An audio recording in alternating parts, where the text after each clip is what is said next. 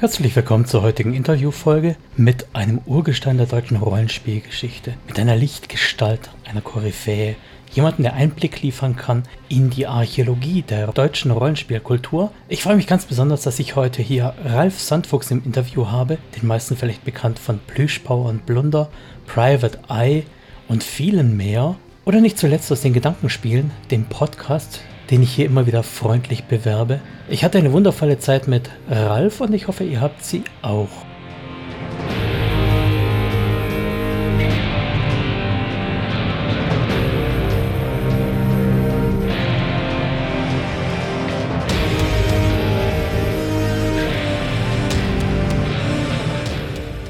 Also, dann machen wir es jetzt nochmal so richtig formell. Ralf, vielen Dank, dass du heute überhaupt hier bist. Ähm, du bist für mich, wie soll ich sagen, ein Leuchtturm in der Rollenspielszene, oh, ja. weil du äh, wirklich schon äh, viel erreicht hast und du hast zu mir auch vorab schon in Twitter geschrieben, dass eigentlich dein einziger Verdienst der ist, dass du nie aufgehört hast. Und das finde ich schon mal ganz, ganz fantastisch. Ähm, du hast gerade schon ausgeholt zu erzählen, wie hat's denn bei dir angefangen mit Rollenspiel? Also tatsächlich ist das eher die Schuld von einem äh, Freund von mir, der zu dem Zeitpunkt aber noch gar nicht mein Freund war, sondern den habe ich halt kennengelernt dadurch. Das war auf einer äh, Abschlussfahrt und zwar der Abschlussfahrt meiner Freundin. Und der tauchte auf einmal auf und hielt mir äh, die rote D&D-Box. Also Leute in meinem Alter kennen das noch hielt mir die unter die Nase. ja, und dann wurde, ah, hier, das, das müssen wir spielen, das ist total toll. Und ich so, ein Wahnsinniger. Aber ich habe dann also angefangen, mal da drin zu lesen und ich fand das unheimlich faszinierend. Also selbst Geschichten erfinden. Ich habe also früher schon geschrieben, also Kurzgeschichten und ähnliches. Aber ich sag mal, das jetzt spielerisch irgendwo wirklich mal anzugehen und sich selbst in so eine Rolle zu geben, das hatte ich ja so in der Form noch nicht. Ja, mhm. und dann äh, haben wir da also auf dieser Abschlussfahrt auch unsere erste Runde gespielt. Und äh, dann spielte ich damals also einen Elfen, ähm, hohes Charisma, beschissene Konstitution und dementsprechend war er dauernd tot. Und Das ist die, die Krankheit, ja. Ja, das war, äh, es war tatsächlich also so der erste Versuch, ja, und äh, so ein bisschen das, ähm, was ich bis heute eigentlich so durch meine ganze Karriere, Karriere in Anführungszeichen als Rollenspieler durchzieht.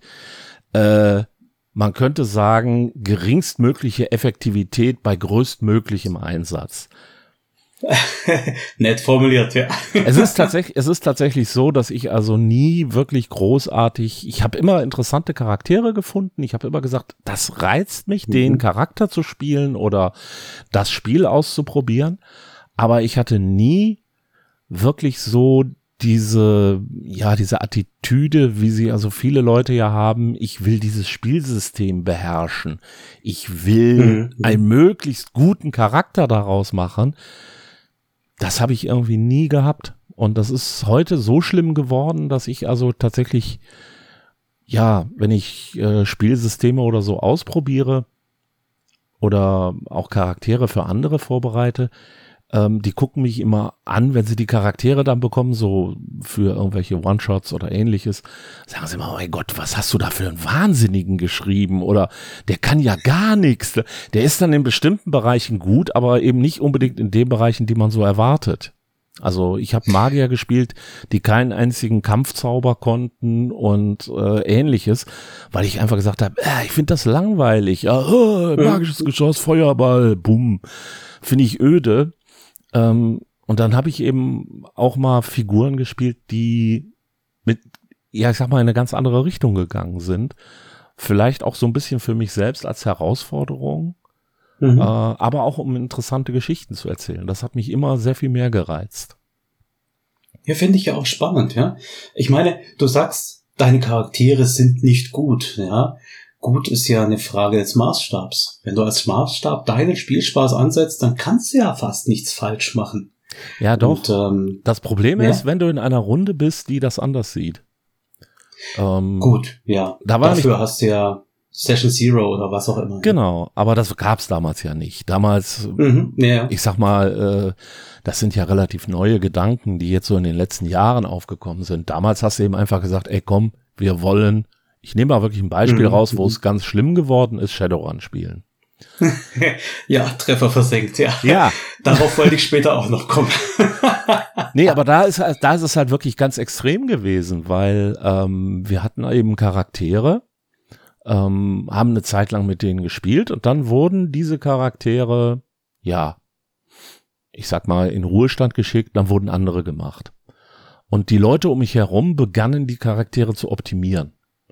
Dann hieß es eben, mhm. ich bin jetzt der Key-Adept oder ich bin jetzt der äh, Decker oder ich bin der und der. Und das konnten die, aber sonst nix. Mhm.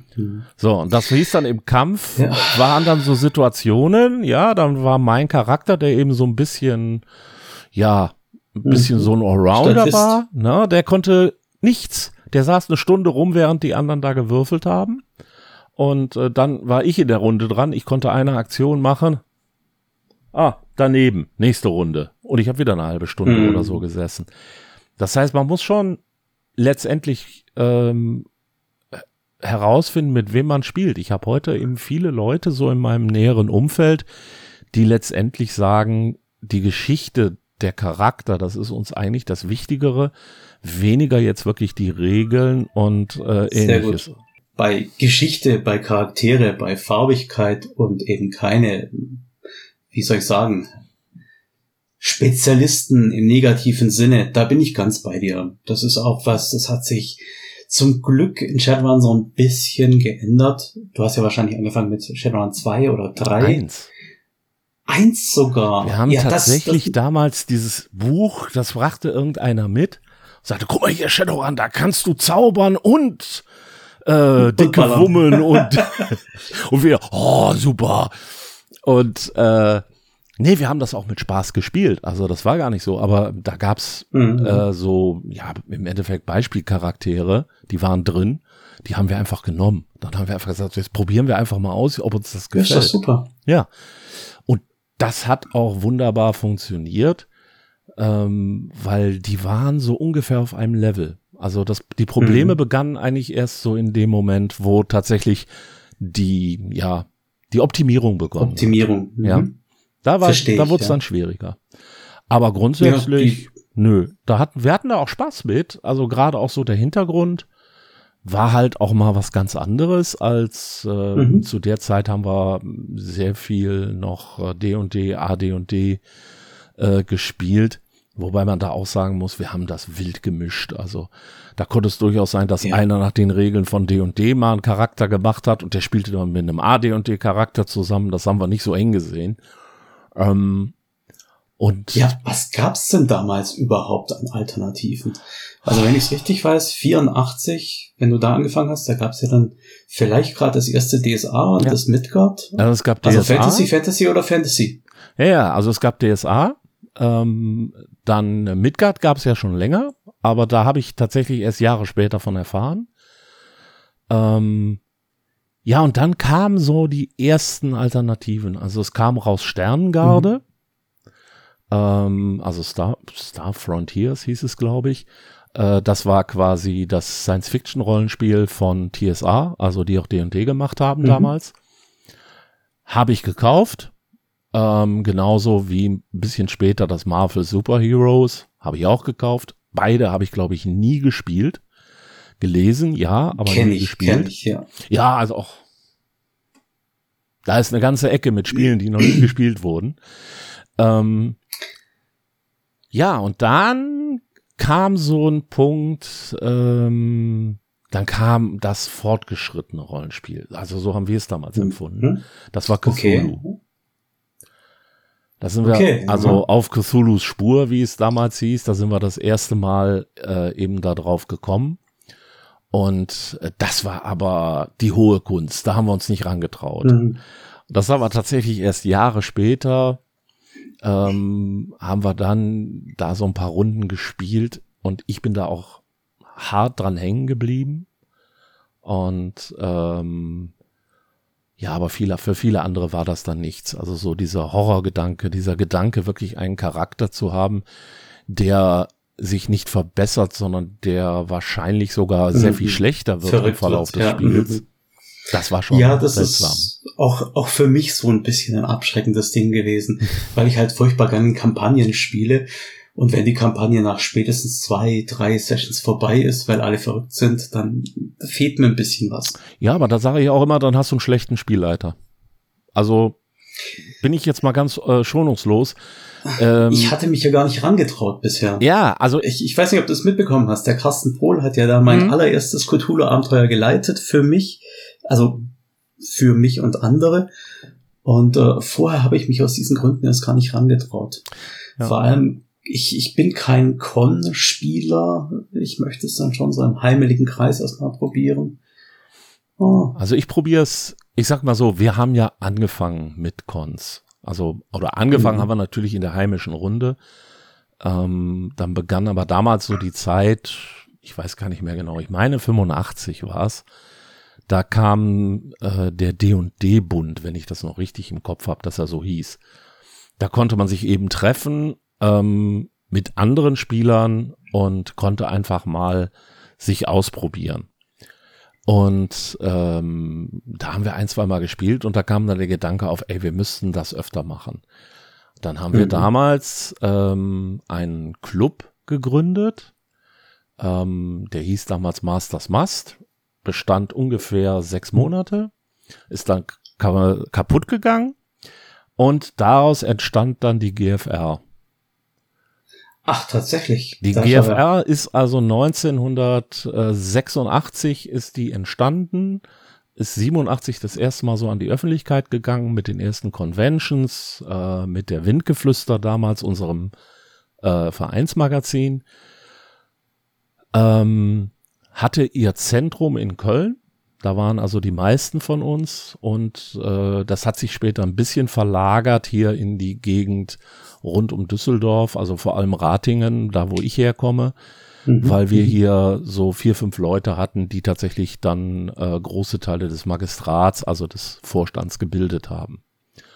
Und äh, daraus sind dann eben auch so Sachen entstanden, wie ja die ersten kleinen Conventions so an den verschiedenen Orten und dann ähm, ich weiß nicht genau, ob es 89 oder 90 war, aber da auf jeden Fall dann der FanCon, also der Vorläufer der heutigen FeenCon. Mhm. Und der wurde halt hier in Rating gemacht, zusammen mit ähm, Fantasy Welt, Fanpro und äh, Spiel und Fantasy. Und eben der GmbH. Meine Güte, du bietest mir so viele Punkte an, wo ich direkt weitergraben möchte, ja. Ich kann mir vorstellen, ich kann mir vorstellen, ja, ich darf bloß durch, durch das Konzept äh, wirbeln sozusagen. ähm, ich kann mir vorstellen, wenn du da irgendwie angefangen 87, 88, 89 gesagt hast, wir würden hier gerne eine Con für Rollenspiel machen, da bist du dann angeschaut worden wie einer vom Mars, oder? Ja, absolut. Wie war das damals so? Wir mussten erstmal Räumlichkeiten suchen, das war das Wichtigste. Mhm. Also Vereinsheime waren etwas, wo man mal hin konnte, ähm, Gemeindesäle und da musste man wirklich Glück haben. Also wir hatten hier beim ersten Versuch in Ratingen sind wir zu einer evangelischen Gemeinde gegangen, weil wir gedacht haben, ja komm, die sind nicht so schlimm ähm, wie die Katholiken. Und äh, mein Gott, also wir wollten da einen Gemeindesaal mieten. Danach haben wir von dem Pfarrer äh, Post bekommen äh, mit Pamphleten drin, die uns erklärt haben, dass wir im Grunde genommen schon alle des Teufels sind und äh, ich weiß nicht was noch alles. Also der war mhm. völlig fertig ähm, und äh, hat also schon unser Seelenheil am Ende gesehen. Wir waren dann nachher äh, im Gemeindesaal eines äh, äh, Mönchsklosters beziehungsweise einer Mönchsgemeinde. cool. Äh, ich glaube, es waren Franziskaner, ich bin nicht hundertprozentig sicher. Und ähm, ja, dann marschierte eben äh, irgendwann auch mal so der, ja, Obermönch, ich habe keine Ahnung, was für einen Titel er jetzt hatte, marschierte dann mit uns durch den Raum und da marschierte also so ein aufgerödelter Ork an ihm vorbei. Ja, natürlich alles noch primitiver als heute, aber man konnte es erkennen. und meinte dann zu Sehr ihm, gut. meinte dann zu ihm so, geiles Kostüm, Alter. Gigantisch. Er hat sich Ja. super amüsiert ähm, und wir durften auch wieder zurück. Ähm, das einzige Mal, wo wir echt Ärger gekriegt haben, wir haben einmal den Raum ein bisschen versaut.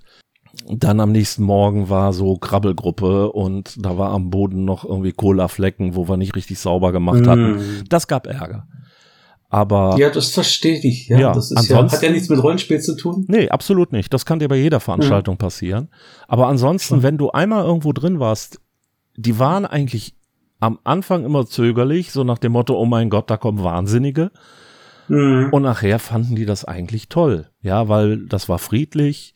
Ähm, da mussten sie nicht aufpassen. Und wir haben normalerweise eben auch darauf geachtet, dass alles wieder ähm, Sauber ist, Sauber ne? ist, Mhm. alles wieder äh, gut, dass keine Schäden waren. Wenn wirklich mal Schäden waren, haben wir sie ersetzt. Mhm. Und ja, das war so äh, Ende der 80er. Und da gab es ja keine großen Conventions hier in Deutschland. Also da begann so langsam die Zeit, ähm, der Start, also das Spielen, Spielt, Spielertreffen aller Rollenspieler Deutschlands, abgekürzt Start, das war in Hamburg.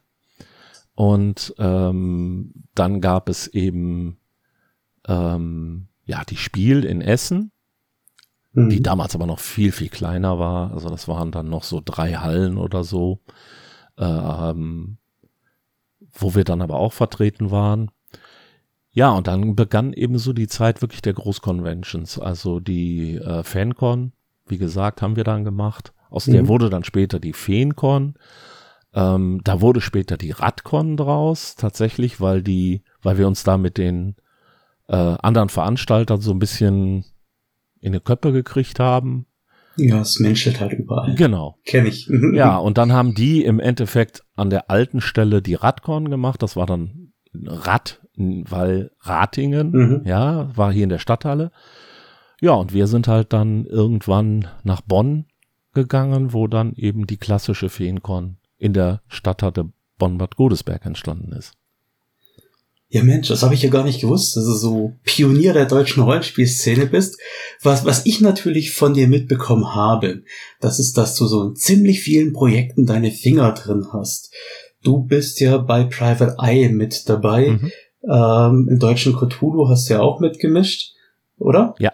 Dann ähm, das Bäremonikon und äh, ihrer Majestät Ätherschiff, das sind ja deine Das sind die aktuellen Steckenpferde, Sachen. Genau. ja? ja. Und dann hast du diesen, diesen genialen Podcast mit Michael Jägers und mit Jens zusammen, den ich echt feier ohne Ende, weil er, egal in welcher Situation, irgendwelche Anregungen liefert. Ähm, wie, wie ist denn das? Wie bist du in diese ganzen Projekte reingekommen? Also letztendlich habe ich, wie gesagt, schon früher geschrieben. Und es war immer so dieser Gedanke, ja, ich möchte was schreiben. Ich möchte kreativ werden. Ich möchte Geschichten schreiben. Ich möchte Abenteuer schreiben. Ich möchte Spiele entwickeln, was auch immer. Und angefangen, muss man sagen, hat es tatsächlich, also ernst zu werden, hat es mit der Windgeflüster, also dem Magazin der GFR. Da mussten wir Mhm. eben äh, zeitweise viermal im Jahr ein Heft füllen. Ja, da muss man was schreiben. Und daraus entstand dann eben die Notwendigkeit. Wir haben dann ähm, Geschichten gemacht, wir haben Rezensionen gemacht, Abenteuer und so begann das. Aber das war tatsächlich jetzt so auf unserem ja, Fan-Level. Ähm, Hm. dann Anfang der 90er äh, begann so langsam die Zeit, wo das ernsthafter wurde. Und zwar auch so in der ganzen deutschen Szene. Vorher war das alles entweder die großen Verlage oder Mhm. es waren eben, ja, Fan-Publikationen. Ja, ich nehme mal vielleicht raus, Private Eye, hast du eben schon erwähnt. Private Mhm. Eye geht, also Private Eye geht tatsächlich zurück bis in die späten 80er, wenn ich es noch richtig im Kopf habe. Da war das so ein kleines Heftchen mit äh, Getackert. getackert. Ja. Ich hab's hier. Ne? Hab ich noch. Hab ich noch, ja. Da sind einige Leute auch stocksauer drauf, dass ich das hab, aber äh, ich hab's halt. Und ähm, ja, da begannen aber die ersten Leute tatsächlich zu sagen, nee, wir müssen das ein bisschen professionalisieren. Wir müssen Mhm. jetzt wirklich nicht kopieren und tackern, sondern wir wollen wirklich drucken und äh, falten und so weiter. Und äh, ja, das war das erste Projekt, wo ich dann tatsächlich reingerutscht bin, war äh, Plüschpower und Plunder. Mhm. Weil die suchten jemanden, ja. genau, also PP und P, die suchten jemanden, der ähm, ein äh, ja, Quellenbuch quasi geschrieben hat. Wir haben dann ein zweiteiliges Quellenbuch geschrieben. Tatsächlich äh, mit dem Jens zusammen, der zehn Jahre vorher ungefähr mir die rote Box unter die Nase gehalten hatte. Ja, wir Ach, das uns. ist dieser Jens, dieser der Jens. auch in den Gedankenspielen dabei ist. Äh, nee, das ist ein anderer Jens. Nein, ich, ich habe zwei Ach, okay. Jense. Mhm. Äh, jeder sollte viele Jeder Jens. sollte ein Jens haben. Ja, ja. Also ich habe mehrere Jense und mehrere andere, ist egal. Nein, aber ähm, der Jens, ähm, Jens Eggert ist das, der hat mal für Shadowrun auch geschrieben er hat mal Kurzgeschichten dafür geschrieben. Ähm, der war damals äh, auch mit Fanpro so ein bisschen dran. Ja, ich glaube, der Name klickert. Okay. Ja. Mhm. Ähm, der hat dann eben auch mit mir zusammen diesen ähm, ersten Quellenband geschrieben. Und äh, von da aus ging es dann so ein bisschen weiter. Dann hat eben Fanpro damals PP&P übernommen. Dann habe ich das Regelwerk geschrieben. Und dann be ähm, begann das alles. Also da in der Zeit war auch äh, Ruf des Warlock.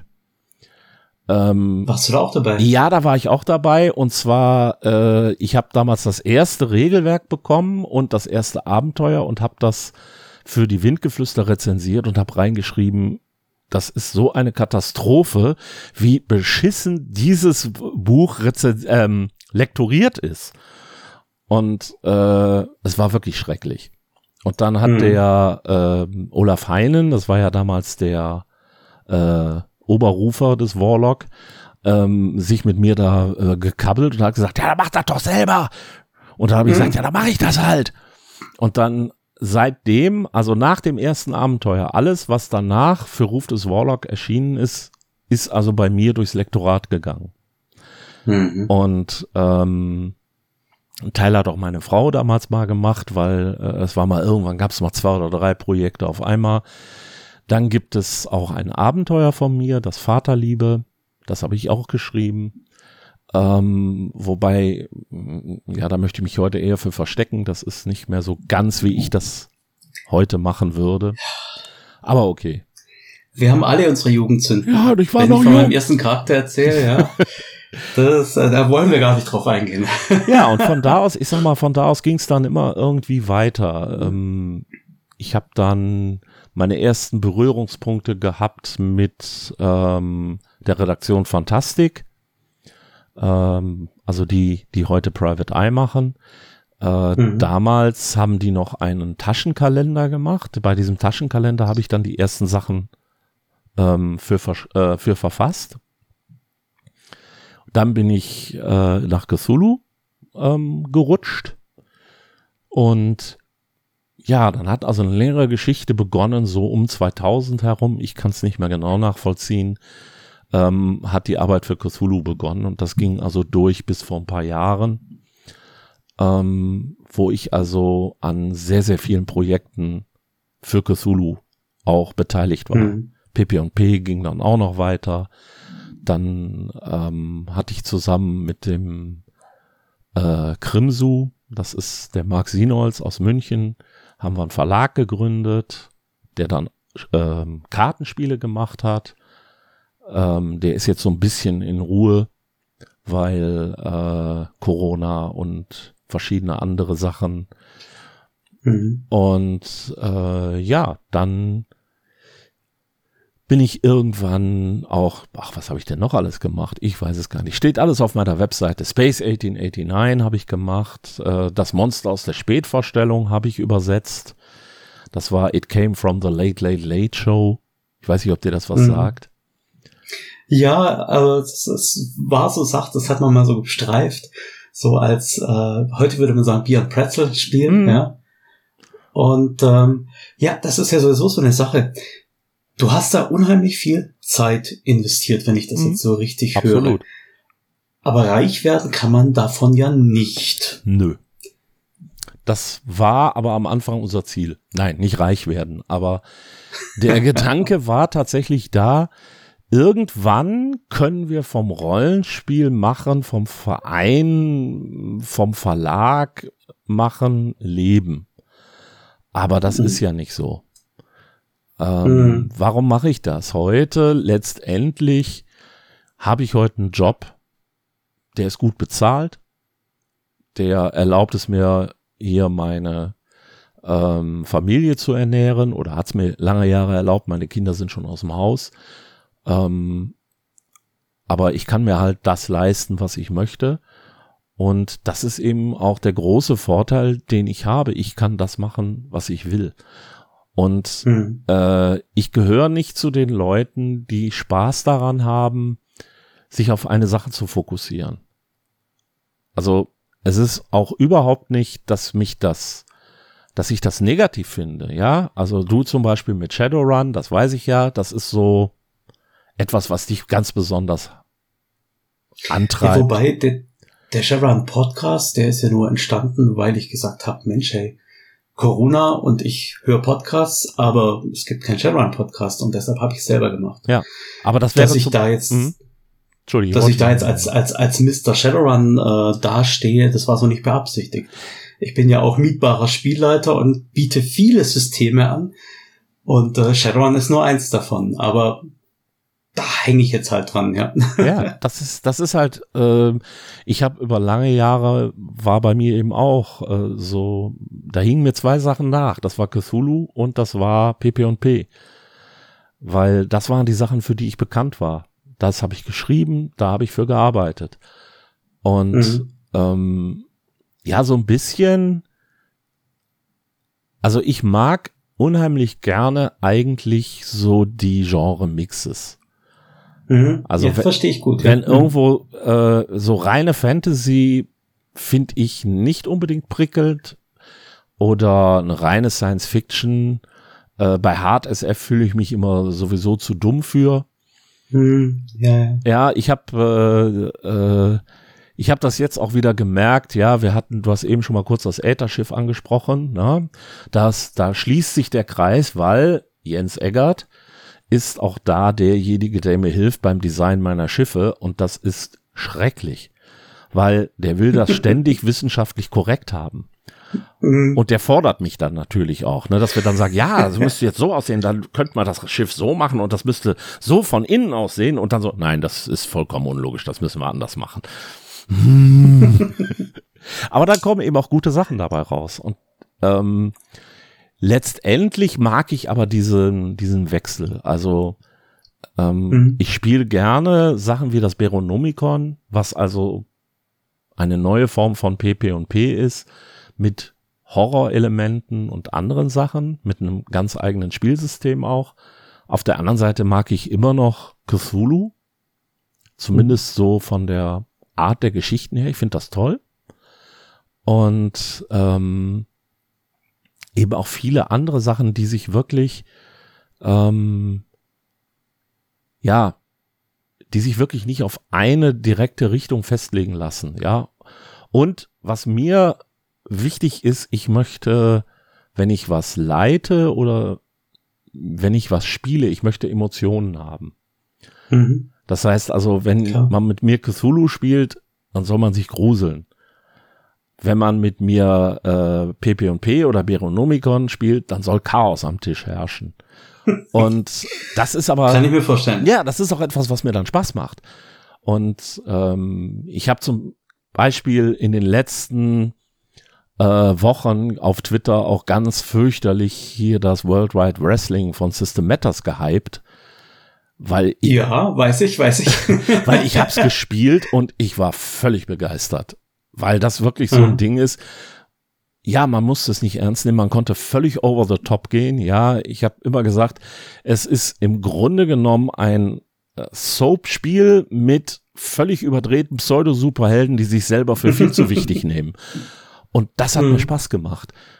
Nicht die Gewalt oder, ja, Wrestling ist ja in dem Sinne keine Gewalt, ist ja alles ja. choreografiert. Aber das Spannende fand ich eben so dieses Drama, dieses Überzogene, dieses mhm. Lustige, dass man wirklich einfach Blödsinn machen konnte. Und das ist so ja. mein Ausgleich für die ähm, ja recht ernsthaften Cthulhu-Sachen, die ich mache. Also Cthulhu und auch teilweise Private Eye sind Sachen, die nehme ich auch ernst. Da muss wirklich, da muss der Hintergrund stimmen, da müssen die geschichtlichen Details stimmen und da muss auch mal die Geschichte so sein, dass die Spielenden dann auch mal eine Grusel, so sich gruseln, Gänsehaut kriegen. Das finde ich spannend. Finde ich, finde ich gut, ja. Da wäre ich tatsächlich auch gerne mal dabei, wenn du sagst, du kriegst da richtig das Gefühl auf den Tisch, ja. Ja, manchmal klappt's, manchmal auch nicht, aber es klappt öfter, gerade so, wenn du sagst hier Conventions, ja, da gibt's ja die Cthulhu Convention, beziehungsweise mhm. jetzt die Anrufung. Das ist ein wunderbares Gebiet, wo man das mal machen kann. Jetzt nochmal kurz zu ja. dem Ätherschiff zu kommen. Ja? Ähm, das ist ja mehr oder weniger auf deinem Mist gewachsen, erinnert mich aber auch in, in vielen Elementen an die Ätherwelt von Anja Bargus. Seid ihr da irgendwie im Austausch? Ist das was mehr oder weniger gemeinsames oder nee. bist du da wirklich allein? Nee, es ist auch, äh, ich sag mal so, es erinnert eigentlich eher oder der, äh, die Hauptinspiration war eigentlich Space 1889. Ähm, das war ja beim Uhrwerk Verlag, da habe ich auch mitgearbeitet. Und dann war Urberg ja in Insolvenz und mhm. äh, dann haben sie auch die Lizenz verloren. Und dann habe ich gesagt, das muss anders gehen. Ja, kann man da was eigenes entwickeln?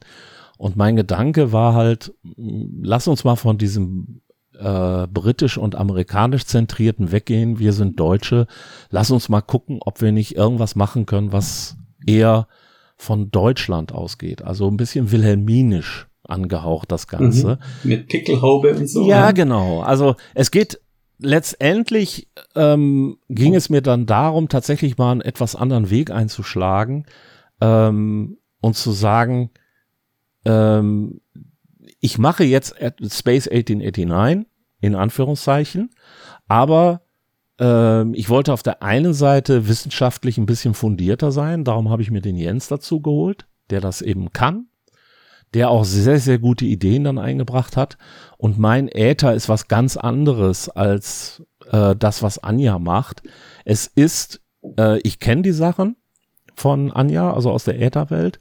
Es ist insofern ähnlich, dass der Äther ähm, hier die Welt verändert. Nur bei ihr taucht mhm. er auf, bei mir ist er immer da, aber wir lernen jetzt damit umzugehen. Mhm. Und äh, das ist äh, darum, ich denke, die Geschichten, die man damit erzählen kann, die liegen irgendwo zwischen diesen beiden Polen. Also tatsächlich so viktorianische SF wie Space und auf der anderen Seite irgendwas in der Richtung äh, der Ätherwelt von Anja. Mhm. Jetzt hast du ja ähm, schon gesagt, du bist kein Freund von Hard Sci-Fi, hast aber trotzdem den Jens dabei, der sich so ein bisschen wissenschaftlich leitet. Wie, erklärt, wie erklärst du dann zum Beispiel die Flugfähigkeiten, Treibstoffe oder sonst irgendwas? Hast du da ein Modell dahinter? Also der ganz, ich mache mal den Hintergrund ganz kurz. Es gibt das große Ereignis, das ist 1850. Ähm, da prallen überall auf der Erde schlagen Meteoriten ein. Diese Meteoriten, keiner weiß, wo sie herkommen, keiner weiß, was mit ihnen ist, aber sie haben seltsame Eigenschaften. Und nach einiger Zeit merkt man, dass diese Meteoriten oder besser gesagt die Materialien, aus denen sie bestehen, sind in der Lage, mit Äther zu interagieren. Äther ist etwas, was überall bei uns ist. Es geht durch unsere Welt ja, ich könnte jetzt Star Wars Zitate ohne Ende bringen, nach dem ja, Motto der Macht, ne? aber so in dieser Lag Art. Mir auf der Zunge. ja, ja, klar. Aber das ist äh, der Gedanke. Es gibt also überall Ätherströmungen, aber man hat sie mhm. bis jetzt nie wahrgenommen, weil sie nicht mit unserer Welt interagieren. Mhm. Die Elemente aus den Meteoriten können das. Und jetzt hat man gelernt, 1850 war das große Ereignis. Wir spielen im Jahr 1900. Es gab 50 Jahre. Man hat gelernt, mit dem Äther umzugehen. Man hat zum Beispiel gelernt, es gibt bestimmte Stoffe, wenn man die auf zum Beispiel ein Segel aufbringt und das entsprechend anstellt, ja, dann reagieren die mit dem Äther und können zum Beispiel ein mhm. Schiff antreiben, auch in den Himmel tragen. Okay. Man kann das Ganze cool. verstärken, indem man sie elektrisch auflädt. Hat man auch gelernt. Dann hat man gelernt, ein Segelschiff ist ziemlich schlecht dafür, um in den Weltraum zu fliegen. Also hat man sich überlegt, was müssen wir bauen? Im Endeffekt mhm. war die Idee, die wir dann verfolgt haben, sozusagen ein umgedrehtes U-Boot, wenn man so will.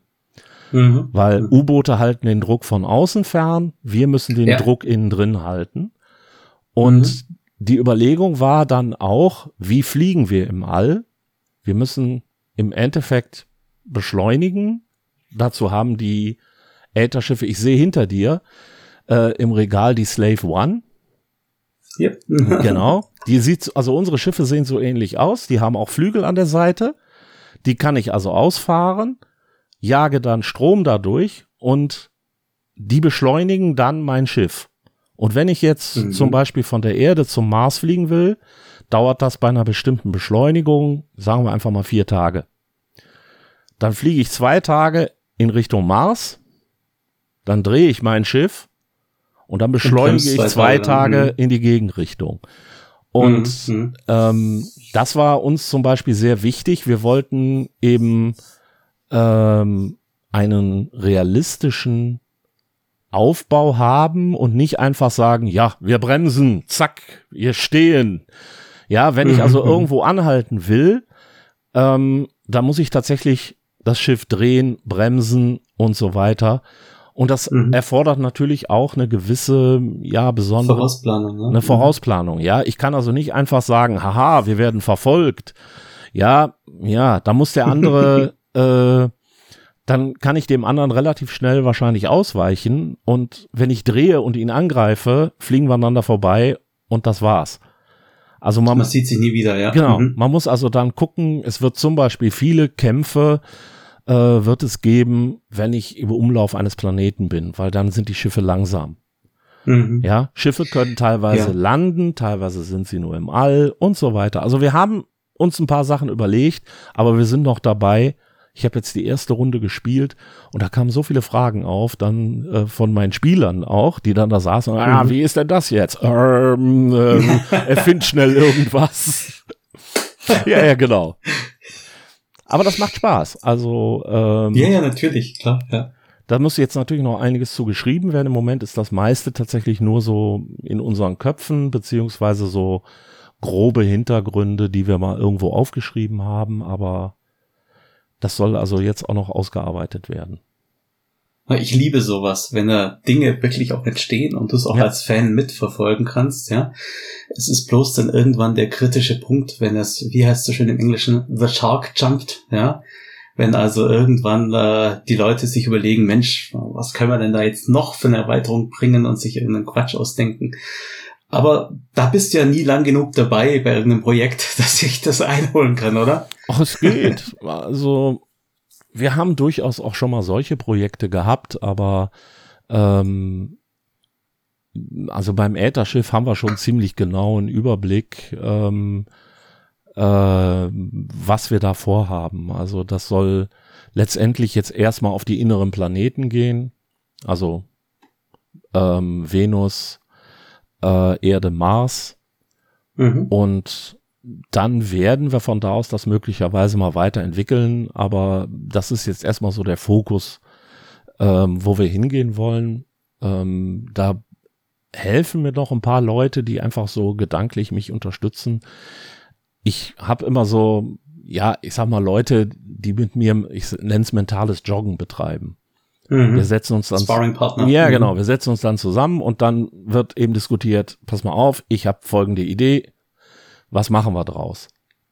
Mhm. Und äh, daraus entstehen, ja, je nachdem, Abenteuer, äh, daraus entstehen auch mal eben sowas wie die Ätherschiffe, wie die jetzt aussehen und so weiter. Und ähm, dann beginnt man von da aus das Ganze eben weiterzuentwickeln und sich zu überlegen, was ist logisch, was sollte jetzt, mhm.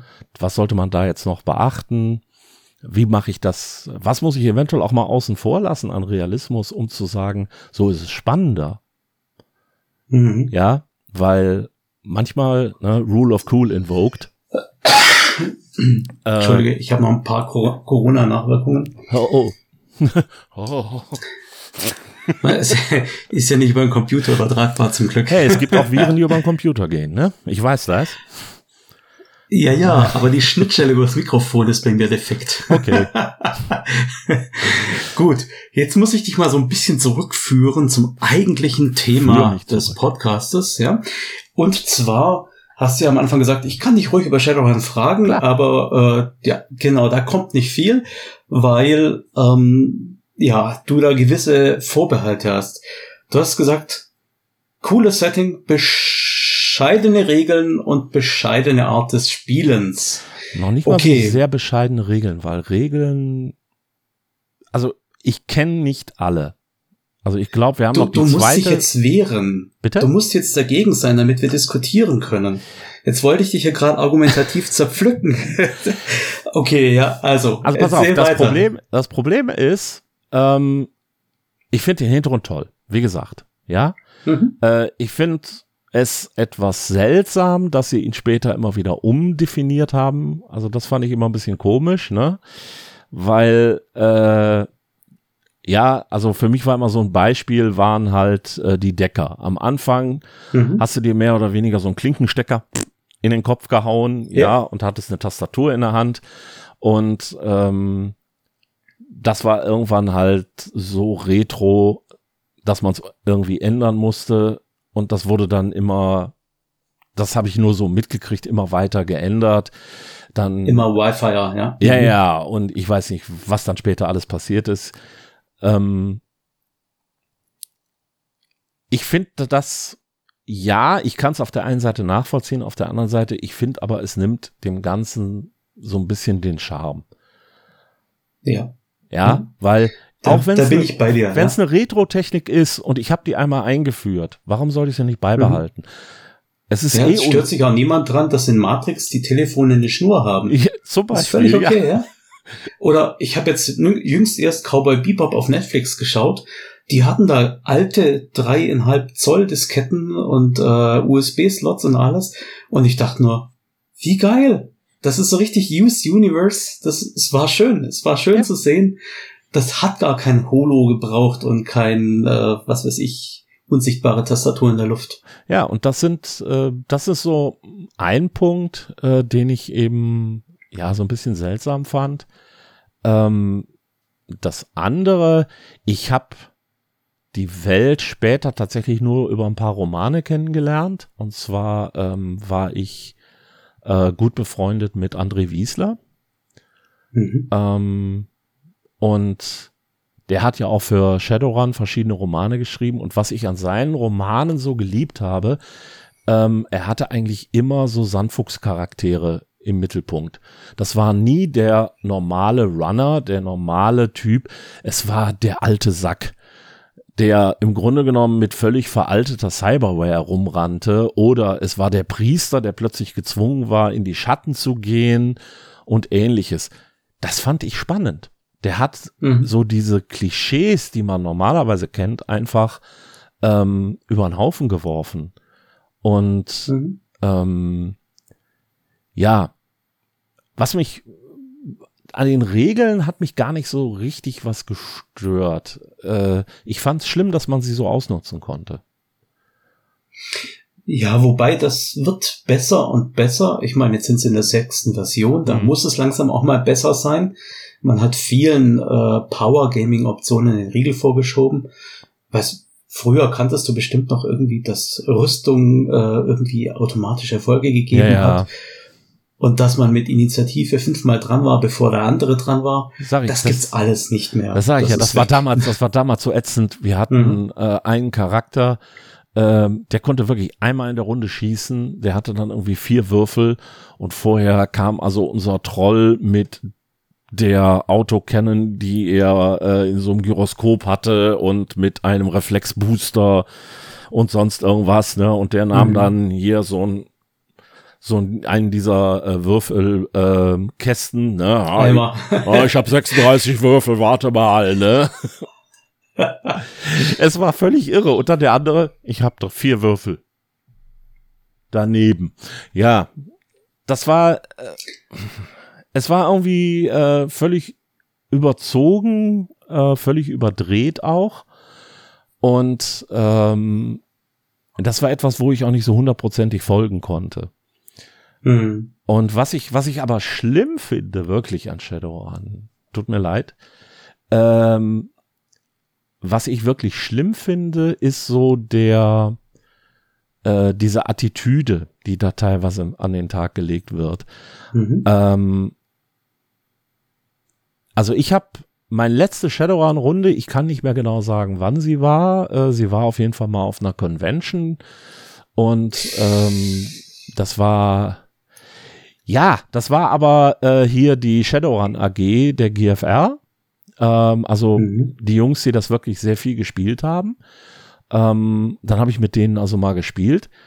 Und ja, es hieß dann, okay, äh, wir kriegen eben unseren neuen Auftrag. Äh, um den zu bekommen, müssen wir jetzt äh, einmal durch die Stadt fahren. Und wir haben es nicht geschafft, durch die Stadt zu fahren. Weil okay. äh, mittendrin auf einmal, ne, dann, hey, das sind Polizisten. Ich glaube, ich muss mal ein bisschen mehr Gas geben, damit wir eine Verfolgungsjagd haben. Ich so, was? Äh, sollte man nicht vielleicht nicht auffallen? Ne? Ja, und dann, äh, wir sind wirklich, äh, ich weiß nicht, das ging, glaube ich, danach eine halbe Stunde oder eine Dreiviertelstunde lang haben wir uns eine Verfolgungsjagd und Schießerei mit der Polizei geliefert. Ne?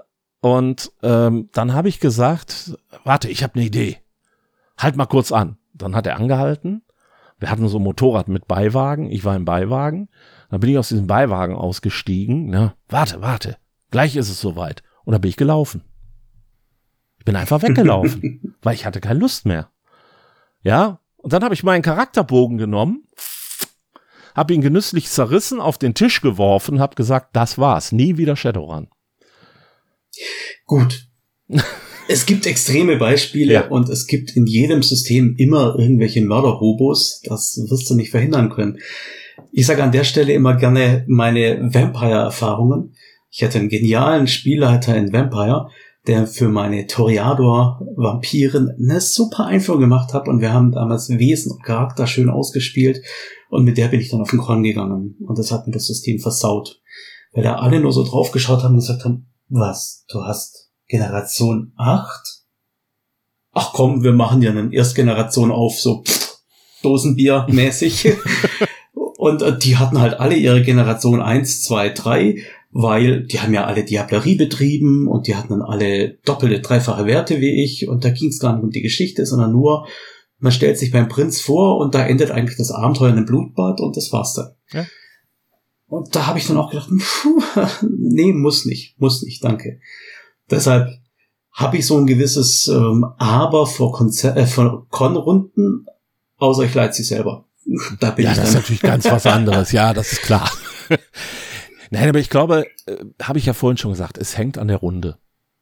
Wenn ja. du eine Runde hast, wo alle Leute gleich ticken und die sagen jetzt, komm, mhm. wir machen jetzt hier Shadow an, wir machen uns unsere Charaktere, wir machen die alle nach ungefähr ja derselben Regeleinschätzung, ähm, mit ungefähr derselben Regelkenntnis auch, sage ich mal, dann kommt da was raus, was man noch spielen kann. Mhm. Ähm, genau. Aber ich habe Runden erlebt, aber nicht nur Shadowrun, auch andere, ähm, da war dann einer dabei, das war so ein Optimierer, der hatte dann, äh, das war damals AD&D, der hat einen Multiclass-Kämpfer äh, Magier gespielt. Äh, wir hatten noch einen Kämpfer und einen Magier in der Gruppe. Der war ein besserer Magier als der Magier und ein besserer Kämpfer als der äh, Kämpfer. Was alles regelgerecht war. da kann man ihm nichts vorwerfen. Aber es war halt in meinen Augen, ja, es ging am Spielziel, das die anderen hatten, vorbei. Die anderen wollten was ganz anderes spielen. Und ähm, er wollte im Endeffekt eben wirklich so diesen, ja, äh, Buttkicker. Ja, er wollte, ja genau, er wollte so diesen, diese, äh, er wollte so diese, diesen leistungsorientierten Stil machen, ja, und mhm. das ist okay, wenn alle das machen, ja. Eben, wollte es gerade sagen, ja. Nichts anzugreifen dran, solange Absolut alle dafür sind, ja. Ja. Aber es ist halt eine, äh, ähm, es ist halt eine Situation, wenn man dann so Märchenonkel und äh, Schauspieler hat wie mich, ja, ähm, wird das schwierig. Also, ich bin Team Märchenonkel. Ja, bin ich auch. Äh, Immer schon. Und trotzdem begeisterter Shadowrun-Spieler. Das geht gleichzeitig. ja, glaube ich. Ich habe ja mit. Nein, das geht nicht. Ich habe ja mit meiner Frau jetzt seit, keine Ahnung, wahrscheinlich mindestens zehn Jahren eine äh, Shadowrun-Runde, die eigentlich aus Shadowrun 3 kommt und dann irgendwann ist das System verschwunden, weil wir haben noch nicht mal ein Charakterblatt. Wir würfeln auch nicht. Wir erzählen nur. Mhm. Und das reicht. Und das ist trotzdem für mich Shadowrun, weil es diese Welt beackert und Regeln. Puh. Ich habe mich früher immer gegen D&D gewehrt, weil ich gesagt habe, es ist ein scheiß System. Aber eigentlich ist es kein scheiß System. Man kann es nur blöd verwenden. Und das kannst du mit fast jedem System. Außer jetzt vielleicht, das ist ja auch noch sowas, wo ich jetzt eigentlich drauf hin wollte, die Systeme von Private Eye, die sind ja im Prinzip nur Fertigkeiten und Prozentwürfel. Ja. Oder? Ja. Ist letztendlich wie Cthulhu auch. Ähm, hat zwei große Vorteile. Der erste ist, es steht überhaupt nicht im Weg. Das mhm. heißt, ich kann erzählen, wie ich will, und dann sage ich irgendwann, mach mal einen Wurf und dann macht der diejenige einen Wurf und ich weiß, wie es weitergeht, beziehungsweise ähm, ich weiß, wie was geschafft wurde. Der zweite Vorteil, ich kann jeden Typen, der sagt, ich möchte mal Rollenspiel kennenlernen, den setze ich an einen Tisch und sag, pass mal auf, hier ist Cthulhu, hier ist Private Eye, Du musst eigentlich nur wissen, dass das hier zwei zehnseitige Würfel sind und dass du die so würfelst und dann liest du die als Zehner und den mhm. als Einer. Und dann weiß er Bescheid, dann kann der spielen. Ja. Und das ist der große Vorteil. Der Nachteil ist für meine Begriffe immer, ähm, es ist mir ein bisschen zu wenig Unsicherheit drin. Ich weiß, ich habe es geschafft oder ich habe es nicht geschafft. Wenn ich zum Beispiel, ja, wobei, wenn ich jetzt zum Beispiel, um es mal kurz auszuführen, wenn ich ein System habe, bei dem ich Erfolge erzielen muss, ja, mhm.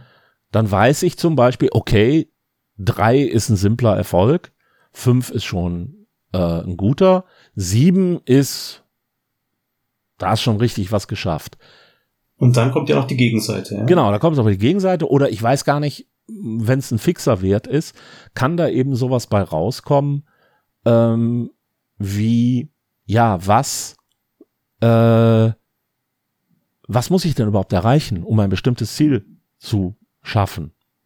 Und das weiß ich das nicht. Das ist witzig, dass du es jetzt ansprichst, weil das war das Thema meiner letzten Podcast-Folge. Da ging es gerade auch um diese Schwellenwerte, mhm. ob jetzt irgendwie Proben einfach nur binär Ja, Nein sind oder ob sie graduell sind oder wie man es gestalten kann. Ja. ja, also der entscheidende, für mich ist immer der entscheidende Punkt, dass ich eine Unsicherheit habe. Ja, wenn ich bei äh, Private Eye oder Cthulhu eine 01 würfel, dann weiß ich, ja, perfektes Ergebnis, besser geht's gar nicht. Mhm. Ja, und bei anderen Systemen, da kann ich eben sagen, okay, du hast jetzt zwar fünf Erfolge erzielt, aber um das Geheimfach äh, im Schreibtisch zu finden, hättest du sieben Erfolge gebraucht. Suchst du noch ja, weiter? Hm. Okay, verstehe, was du meinst, ja. Ja, was, was mich an den Systemen insofern stört, ist, ähm, das ist ja das typische Beispiel von Gamers zum Beispiel. Der starke Barbar kommt her und würfelt halt schlecht und schafft es nicht, die Eisengitter hochzuheben. Und der Dieb würfelt halt glücklich und äh, reißt das Eisengitter raus, tanzt damit durch die Gegend und wirft es in den Müll oder sowas das ist halt das Problem, wenn du solche Proben hast, die eine gewisse Wahrscheinlichkeit haben, aber mit einer gewissen Varianz auch im schlimmsten Fall klappen oder eben scheitern können. Das ist aber das Problem, wenn ich würfle. Also ich kann immer sagen, ich verzichte auf den Wurf. Der Barbar ist so, der hat Stärke, bleiben wir bei D&D, 18. Der schafft das, das Gitter anzuheben. Dann würfle ich gar nicht erst. Wenn ich aber würfle, hm. dann gibt's eben auch die Chance, dass er es nicht schafft. Und das kann, dann muss ich es erklären. Ja, also ich sage dann immer, erklär mir, warum hast du es nicht geschafft? Ja, das kann. Ach, du gibst es dem Spieler. Ja. Das ist ja, das, das muss ich mir merken. Ja. Weil ich frage dann Idee. den Spieler, warum hast du es nicht geschafft? Oder ich bringe vielleicht so eine Idee an und sage, ah, die ist schon verdammt schwer. Was ist passiert? Ja. Und äh, dasselbe eben auch, wenn, er wenn, der, wenn der Dieb das wirklich schaffen sollte, ja, äh, dann eben auch, ja, er hat eben zugeguckt, wie der Barbar das vorher versucht hat und er hat genau gesehen, da hat irgendwas blockiert und das hat er erstmal so rausgeschnuckelt, dann konnte er das. Ah ja. Okay. Solche mhm. Sachen, also ich versuche auch immer sehr viel äh, erzählerisch zu lösen, beziehungsweise mhm. ich lasse die Leute würfeln und anhand des Ergebnisses kann ich entscheiden, wie viel oder wie gut sie es schaffen. Das mhm. ist so dieser Gedanke, wie er auch bei PBTA eben drin ist. Ich bin kein großer Freund von PBTA, also ich fremdel mit den Spielen, aber den Gedanken eben einfach zu sagen, okay, du hast es nicht ganz geschafft, aber du bist nah dran oder du kannst mhm. es trotzdem schaffen, aber dann passiert was Doofes, ähm, den finde ich halt unheimlich spannend. Dieses, dieser Gedanke des Failing Forward. Ja, definitiv. Ja, weil das ist äh, etwas, was man vor allem erzählerisch wunderbar nutzen kann. Mhm. Was ich blöd finde, ist halt so dieses, ah, du hast deine Kletterprobe versaut. Ja, schade, du fällst runter und äh, fällst unten in den aufgestellten Gartenzaun äh, 3W8 Schaden, du bist tot. ja, gut, das ist es ja, das, Du bist also auch kein OSAler, wenn ich das jetzt mal zwischen den Zeilen nee, rauslesen darf. War ich noch nie. Äh, ich bin auch nicht Retro, weil ähm, ich will nicht, ich will nicht sagen, dass ich nicht nostalgisch bin. Also ähm, klar, Filme, Serien, die ich damals gesehen habe, Musik von damals, das mag ich auch alles noch. Bei den Spielen ist es aber wirklich häufig so, dass ich da sehe, okay, da hat sich wirklich was geändert. Also wenn mir heute einer sagt, boah, D&D ist das beste System, das jemals entwickelt wurde, äh, ich meine natürlich die mhm. weiße Box von 1974, äh, sage ich, nein, ist es nicht. das kann man heute besser. Man, ähm, du hast vorhin mal gesagt, äh, D&D ist kein schlechtes System. Nein, ist es garantiert nicht. Aber die Frage, die ich mir heute viel eher stelle, ist, unterstützt mich ein System tatsächlich bei dem, was ich erzählen will? Oder wenn es das nicht tut, bleibt es mir aus dem Weg. Darum, obwohl hm. ich Cthulhu nicht mag als System, Private Eye auch nicht, mag ich es beide zu spielen. Weil ich kann sie sehr locker spielen, ohne dass irgendwas mhm. Großartiges mhm. passiert. Ähm, und ich kann die Regel so einsetzen, wie ich sie haben will.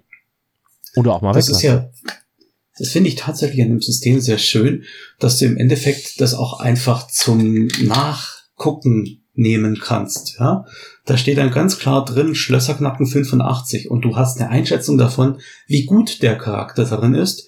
Und dann würde ich jetzt zum Beispiel gar nicht erst würfeln lassen, sondern sagen, okay, simples Schloss, das kriegst du locker hin.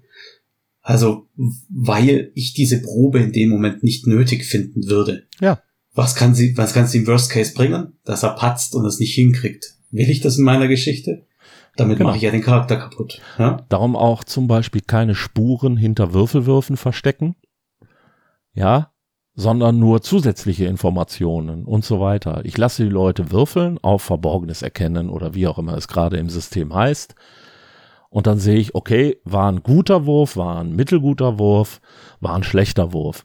Bei einem schlechten Wurf bekommen sie das Nötigste. Bei einem guten hm. Wurf bekommen sie ja noch eine Zusatzinformation oder kriegen vielleicht noch äh, äh, weitere Hinweise, die es deutlicher machen. Und bei einem wirklich sehr, sehr guten Wurf, ja, im Extremfall liegt also wirklich ein eindeutiger Hinweis da drin. Aber immer so, dass er nicht sofort klar ist. Ja. Lese ich da jetzt zwischen den Zeilen raus, dass du vom Team Märchenerzähler, vom Team äh, alter weiser äh, Geschichtenerzähler auch gleichzeitig der Handwedler bist? Immer. Ich schummle.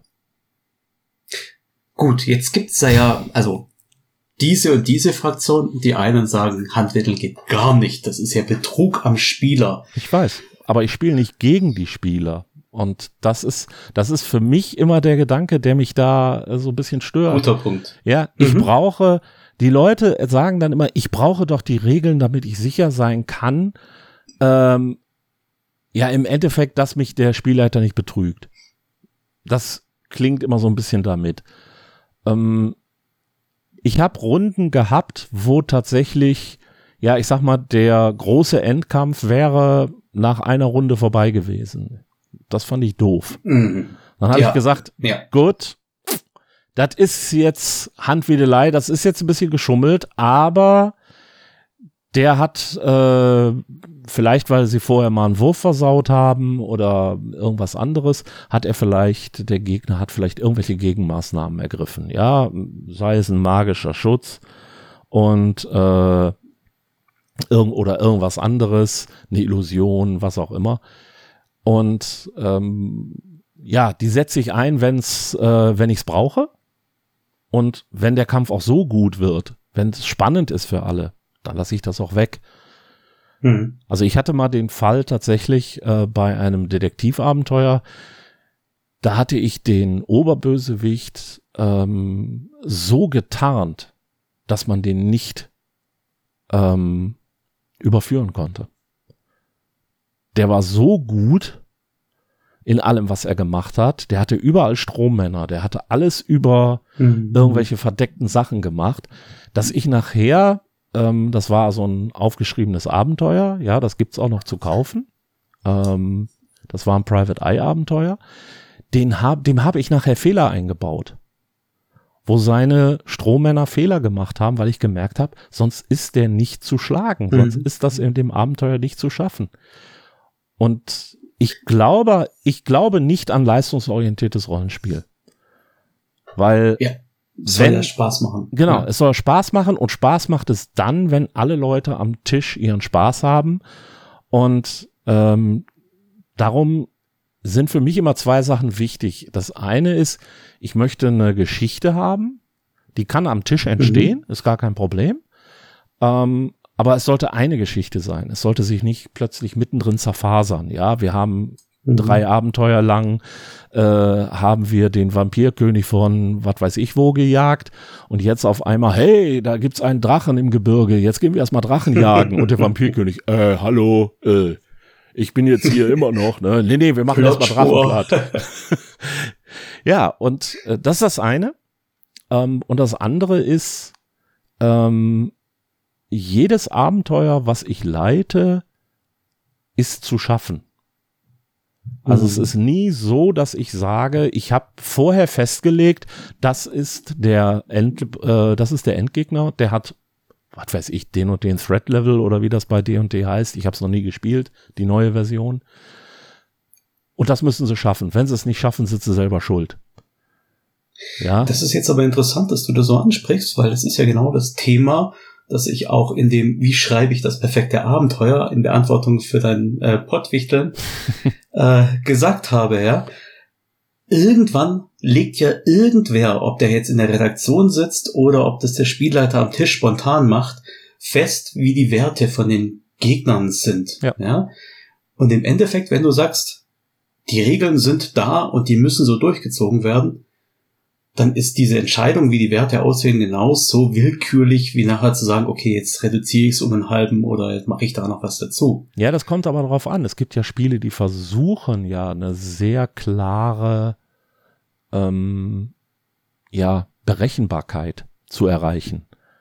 Also mhm. du hast Spieler, äh, du hast Charaktere mit dem und dem Level, die haben die und die Klassen, ähm, die haben so und so viel, äh, so und so viel magische Waffen. Dann äh, brauchst du einen Gegner, der in dem und dem äh, Bereich ist. Ja, der hat so und so viel Trefferwürfel und der hat die und die besonderen Fähigkeiten und so weiter.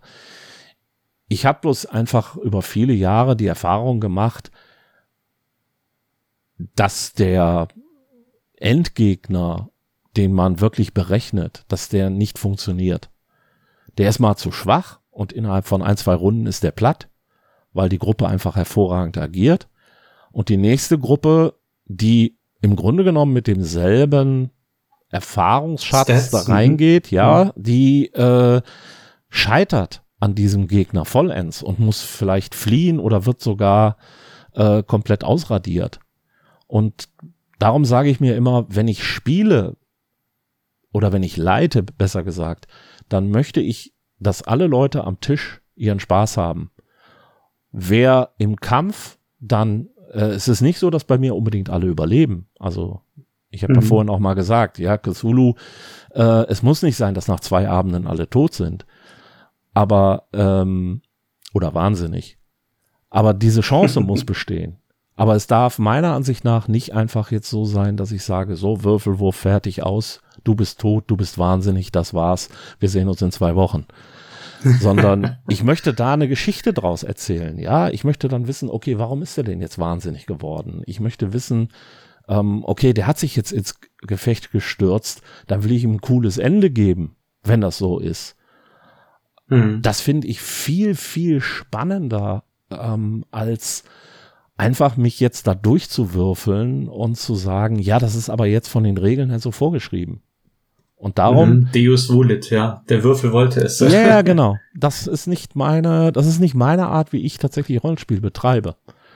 Und äh, darum habe ich auch vorhin ganz klar gesagt, ich schummle, ähm, weil ich tatsächlich die Encounter eben anpasse der Situation, wie sie jetzt gerade aussieht. Mhm. Und wenn ich jetzt also äh, eine Gruppe habe, die vielleicht schon vorher einen Kampf hatte oder in einer anderen Situation schon geschwächt wurde, und jetzt hetze ich die gegen äh, meinen Drachen, der dafür ausgelegt ist, ähm, letztendlich eine ja, Gruppe bei voller Kraft eben aus äh, einen guten Kampf zu liefern, dann macht er die platt. Und das will ich ja eigentlich nicht. Ich kann das Nein, machen. Zumindest nicht, zumindest nicht per se, ja. Genau, wenn ich eine Kampagne spiele, sage ich jetzt mal, in einem One-Shot, mhm. äh, da kann alles passieren. Ich habe One-Shots gehabt, ähm, da gab es keine Überlebenden und alle fanden das total toll und äh, weil es einfach zu der Geschichte dann passte. Ja. Mhm. Gerade bei Cthulhu ist das eben etwas, ein One-Shot, du kriegst einen Charakter, du weißt, ich spiele den nie wieder dann kann ich den ganz anders spielen. Dann laufe ich mit dem los und mache äh, auch Aktionen, die ich mit einem regulären Charakter vielleicht gar nicht machen würde. Ja, das ist jetzt aber auch wieder so ein Pro- und Kontra-Sache, ja. Weil ich das auch schon erlebt habe, dass dann Spieler hergehen und sagen, boah, ist ja eh nur ein One-Shot-Charakter. Da ist eine Falle drin, egal, einer muss sie auslösen. Also wir losen einfach, ich laufe los und löse die Falle aus. Das würde ja intradiegetisch keinen Charakter in der Geschichte machen. Und darum sage ich ja, fühle ich mich dann ja. mechanistisch ausgenutzt. Genau. Ja? Und darum sage ich ja auch, ich will eine Geschichte erzählen. Das ist immer für mich der zweite Teil. Wenn irgendwas in die Geschichte nicht reinpasst, weil ein Charakter das einfach nicht tun würde. Also nicht dieses, mhm. mein Charakter würde das aber nicht machen, was ja sehr gerne genutzt wird, ähm, sondern tatsächlich so eine Situation, wie du gesagt hast. Ne? Irgendeiner von uns muss die Falle auslösen. Ähm, ja, lauf du mal vor, ne? Oder auch nur zu sagen, ich habe einen, äh, ich habe vielleicht einen Handlanger, den ich mitgenommen habe, ne? Und den schicke ich jetzt da rein. Ja, mhm. und das macht der Paladin. Der natürlich keinen eigenen Willen hat, ja. Genau, das macht der Paladin der Gruppe, ne? Oh, so ein Ärger. Ich wusste gar nicht, dass dort eine Falle ist. Hm. Du hast deinem Herrn wohl gedient. ja, ja, genau. Lasst uns den Helm ziehen vor diesem, vor diesem tapferen Recken und weiter. Nee, also ich bin. Man könnte ihn auch noch wiederbeleben, falls es doch mal eine Falle gibt. Mm. Nee, aber ich bin tatsächlich, also äh, solche Sachen mag ich gar nicht. Da bin ich wirklich ein ziemlich großer Gegner von. Mhm. Ja, das ist, glaube ich, auch sowas, was du, was ich vorher gemeint habe mit, es gibt Systeme, die kann man da ausnutzen, ja. Mhm. Das sind manche gamistischen Elemente in D&D, die mir zum Beispiel aufgefallen sind, wo ich einfach eine Quatsch fabrizieren kann mit der Bardic Inspiration zum Beispiel. Also ich bin kein großer D&D-Kenner, aber ich hab's die Fünfer-Version schon gespielt. Und ähm, wo man dann einfach so oft inspiriert, bis man den richtigen Würfelwurf hat und den lässt man liegen, bis man den nachher braucht. Da, mh, hm, das, das ist das ist Mogeln, das gefällt mir gar nicht. Ja. Und solche Dinge gibt's halt bei Sharon auch zuhauf. Man flickt jede Menge Lücken, aber sie sind halt teils noch da. Ich glaube, das gibt's in jedem Spiel, das auch so ein bisschen, ja, wie kann man es nennen, das Heldenhafte als Ziel hat. Also egal, ob ich ein D&D, ein Shadowrun, ein Hexen 1733 oder andere Spiele dieser Art, also wo es auch so ein bisschen um Action geht äh, mhm. und darum, dass ich Charaktere in einen Kampf stürze, da gibt's glaube ich, immer diese Möglichkeit, das Spiel auszunutzen. Und das, damit will ich auch gar nichts gegen die Designer sagen, weil die teilweise gar nicht wissen, was in irgendwelchen Erweiterungen dann drin steht. Dann steht da plötzlich die eine, der eine magische Gegenstand drin und diese eine Fertigkeit und diese mhm. besondere äh, Klassenfertigkeit. Und die der Interaktion dann, ja. Mhm. Genau. Und dann habe genau. ich ein plus 14 auf meinen Wurf und äh, habe dreifachen Schaden. Und alle so, was? Mhm. ja. So, solche Stacking-Effekte, die gibt es leider in allen komplexeren ja. Systemen, ja. Ja, und darum sage ich, für mich ist es, ich mag die einfachen Systeme. Ich versuche dem auszuweichen, wenn ich selber was designe.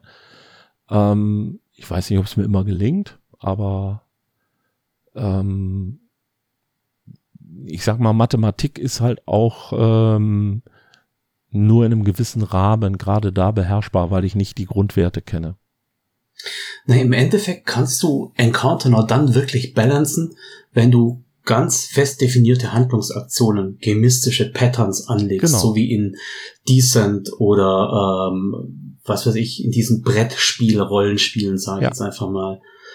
Und ähm, je mehr die Geistesblitze, die Ideen und Narrationen der Spieler mit eingehen, desto eher kannst du aus diesem ja, Korsett ausbrechen. Das ist wundervoll, aber das kann eben dein wertvolles Balancing total kippen. Ich erinnere mich noch an, ich habe vorhin von diesem Magier erzählt, der keine Zauber, keine Kampfzauber konnte.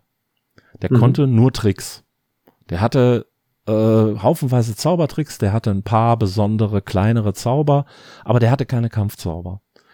Und mhm. ich habe unseren Spielleiter zum Wahnsinn getrieben, weil ich habe eine Dauerfehde in dieser Kampagne gehabt mit einem äh, Assassinen, der versuchte uns umzubringen. Und äh, dieser Assassine war uns eigentlich überlegen.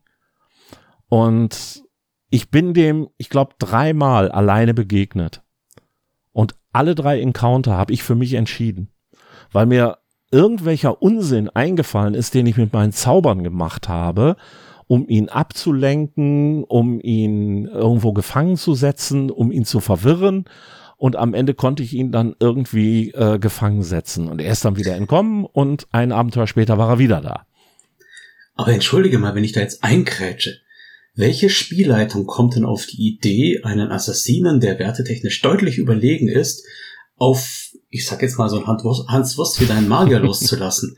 Das ist ja, äh, wollte der dich tot sehen? Wollte der, dass du einen besseren Charakter entwirfst oder was? Nein, der wollte, tatsächlich war das so, dass der das erste Mal äh, auftauchte, ähm, weil er eigentlich unsere ganze Gruppe gejagt hat.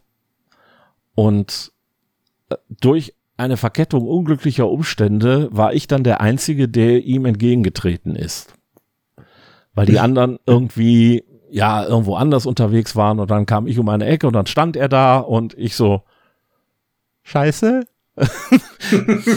und dann haben wir halt äh, gespielt und äh, ich habe dann ja halt wirklich meine Zauber, die ich hatte. Wie gesagt, ich hatte sehr viele von diesen Zaubertricks, diese Cantrips. Mhm. Ähm, und damit kann man unheimlich viel Blödsinn anstellen, wenn man sie ein bisschen kreativ einsetzt. Mhm. Und das habe ich dann da wirklich getan und er hat dann versucht, ja, den, ähm, die besseren Fertigkeiten dieses Charakters auch einzusetzen. Und das konnte ich aber immer irgendwie konterkarieren. Also es war wirklich ein Spiel zwischen uns beiden nachher. Der hat auch gar nicht mehr versucht, mich wirklich umzubringen in dem Sinne. Es war dann wirklich nur, okay, was lässt er sich jetzt wieder einfallen? äh, um diesen Charakter auszuschalten. Und äh, wir hatten, aber das war eine stille Abmachung zwischen ihm und mir. Ähm, ich habe ihm gesagt, verteil ruhig magische Gegenstände für die anderen, für mich auch ruhig, aber dann müssen die komisch sein. Ich muss, ich muss irgendwas haben, ähm, was außergewöhnlich ist. Ich hatte dann ein, zum Beispiel einen Stecken. Dieser Stecken war der, ähm, in denen war gebannt der Geist eines toten Erzmagiers. Hm. Leider war er senil. so dass ich jetzt also mit einem Stecken, der mit mir redete, aber nur mit mir, der redete also in meinem Geist mit mir, äh, der hin und wieder mal Zauber äh, einsetzte, wenn ich es gar nicht wollte. Ja, ich wollte irgendwo runterspringen, ne? Und er so, wartet, ich werde euch retten, ne? Und setzt einen Federfall ein. Und ich. Das Problem war, ich war in einer Röhre und hinter mir kamen die drei schwer gerüsteten Kämpfer. sehr gut, sehr gut. Das heißt, geht so, gedusch, gedusch, gedusch, und wir unten raus aus dieser Röhre. Also wir hatten einen mörderischen Spaß mit diesem Charakter, aber ähm, es war halt ähm, letztendlich ein Zauberer, der nur versucht hat, ähm, dem Kampf auszuweichen. Der war einfach mhm. so ein bisschen pazifistisch. Hat Spaß gemacht. Ich geb's zu. Ja, ich glaube, das können wir uns alle so ein bisschen mitnehmen, dass wir Charaktere erschaffen, die Spaß machen und nicht wirklich was reißen können müssen unbedingt. Ja? ja. Ich weiß nicht, hast du dich vorbereitet auf das Interview? Hast du vielleicht andere Interviews von mir gehört? Nee. Ich gehe, nee, so, ich gehe in so Interviews tatsächlich sehr gerne völlig unvorbereitet dran und warte ab, was kommt. Weil ich nämlich eine Sache jeden Interviewpartner frage. Oh oh. Und zwar, Ralf im Jahr 2082, wärst du Troll, Zwerg, Elf, Ork, wärst du Team Cyberware, wärst du Zauberer, was wären deine Implantate? Wie stellst du dir deinen Shadowrun-Charakter vor? Schwer. Ähm, also, also ein Troll, wenn du dich schwer vorstellst. Nee, nee, nee, nee, ich, überle ich überlege gerade. Ähm, wir haben tatsächlich versucht, vor ein paar Jahren, als die fünfte Edition rauskam, haben wir versucht, ähm, nochmal einen Shadowrun-Charakter zu machen. Ist aber mhm. an verschiedenen Gründen gescheitert. Und was mir da sehr gefallen hat, war ein elfischer Straßenmagier. Mhm. Also tatsächlich jemand, der ja eine kleine Wohnung irgendwo hat, ähm, der aber eben unterwegs ist, auch bei Aufträgen, der letztendlich äh, sein Geld damit eben auch verdienen muss, weil er sonst diese Wohnung nicht halten kann. Und der äh, allerdings keine Cyberware in sich trägt, weil er so diesen Gedanken einer, ja, eines natürlichen Wesens hat. Also, dass er, mhm. er hat immer so, äh, die, der Gedanke war dann so, äh, die Natürlichkeit ist quasi das, was seine Magie befeuert und er kann sich nicht mit irgendeiner, irgendeiner Cyberware versehen. Also er war wirklich so ein mhm. äh, komplett äh, biologischer Charakter. Und das wärst du dann. Und dann mit den Cantrips, die du mir gerade schon geschildert hast, und einem Stab mit einem verrückten freien Geist oder so. Irgendwie sowas in der Art, genau. Ja. Schön. Und wahrscheinlich schön. hätte ich da sogar einen Riesenspaß dran, äh, den dann zu spielen und äh, irgendwelche Pläne meiner Partner äh, werden wir irgendwo eindringen, dann versehentlich, versehentlich natürlich, äh, völlig durcheinander zu bringen. Hätte ich, glaube ich, wahnsinnig Spaß dran. kann ich mir gut vorstellen, ja. Ralf, ich kann mir auch vorstellen, dass wir uns noch stundenlang unterhalten würden, aber ich habe deine Zeit ja schon ordentlich beansprucht ah, und äh, ich bin dir wahnsinnig dankbar, dass du mir diese Chance hier gewährt hast. Auch wenn jetzt die Hardcore Shadowrun-Fans vielleicht sagen, da war ja nicht viel, Hard äh, viel Shadowrun dabei. Ganz egal, ich finde, du bist jemand, der die Szene wahnsinnig bereichert und vielen Dank, dass du da warst. Gerne. Bis zum nächsten Mal. Bis zum nächsten Mal. Sehr gut. Ciao.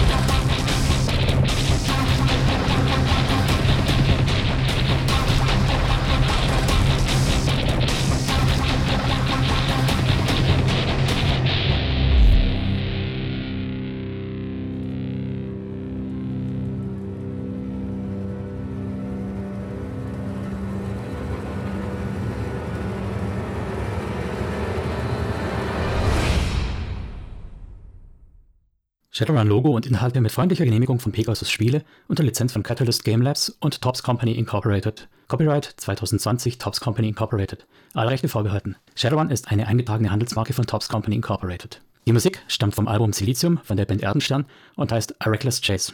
Die Verwendung im Rahmen dieses Podcasts erfolgt mit freundlicher Genehmigung von Erdenstern. Alle Rechte bleiben bei Erdenstern.